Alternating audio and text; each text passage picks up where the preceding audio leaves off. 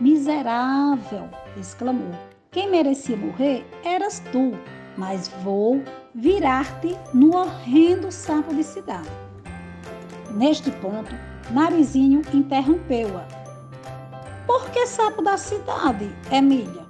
Que diferença há entre sapo do mato e o sapo da cidade? A boneca explicou. É que nas cidades há muitos moleques que gostam de judiar dos sapos, de modo que o sapo de cidade padece mais. Narizinho voltou-se para Dona Benta. Já reparou, vovó, como a Emília está ficando inteligente? Não é mais aquela burrinha de antes, não. Emília continuou.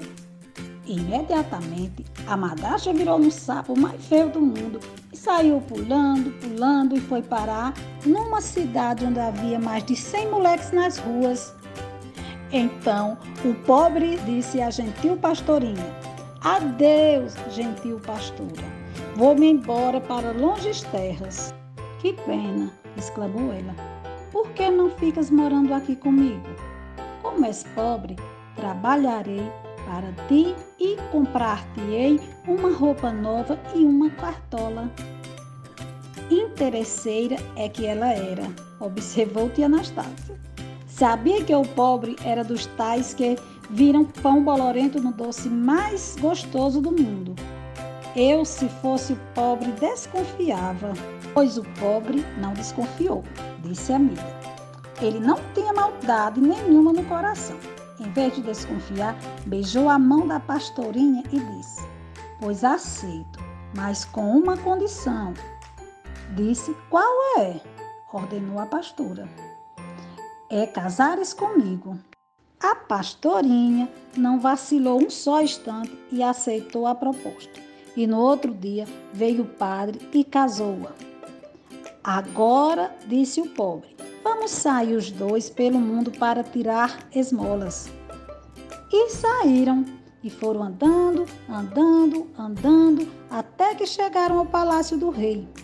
Bateram na porta e entraram e foram falar com Sua Majestade. O rei estava de coroa na cabeça, sentado no seu trono de ouro e marfim, muito triste porque não tinha notícias do filho amado. Que é que queres, senhor pobre? Perguntou o rei. Quero dar a Vossa Majestade uma boa notícia. O rei arregalou os olhos, cheio de esperança, e disse: Pois fala.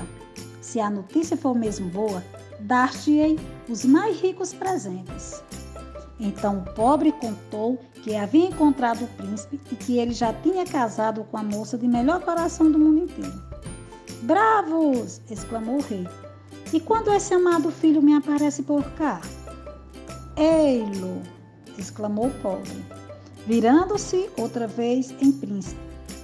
E eis minha amada esposa, disse batendo com a bengalinha no ombro da pastora e virando-a na mais linda princesa de todas que existiram e existirão até hoje.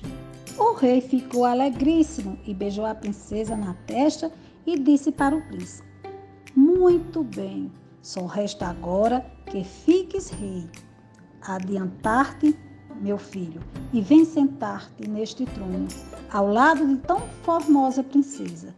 Deste momento em diante, o rei és tu e ela a rainha. Já estou cansado e até enjoado de ser rei. Amém. Assim terminou Emília, a sua história inventada por ela mesma, sem ajuntório de ninguém, nem tirada de nenhum livro. Todos bateram palmas e Dona Benta cochichou para a negra. Boa razão tem você de dizer que o mundo está perdido. Pois não é que essa boneca aprendeu a contar histórias que nenhuma gente grande? O título do livro é História de Emília, autor Monteiro Lobato, ilustrações Taline Shabak.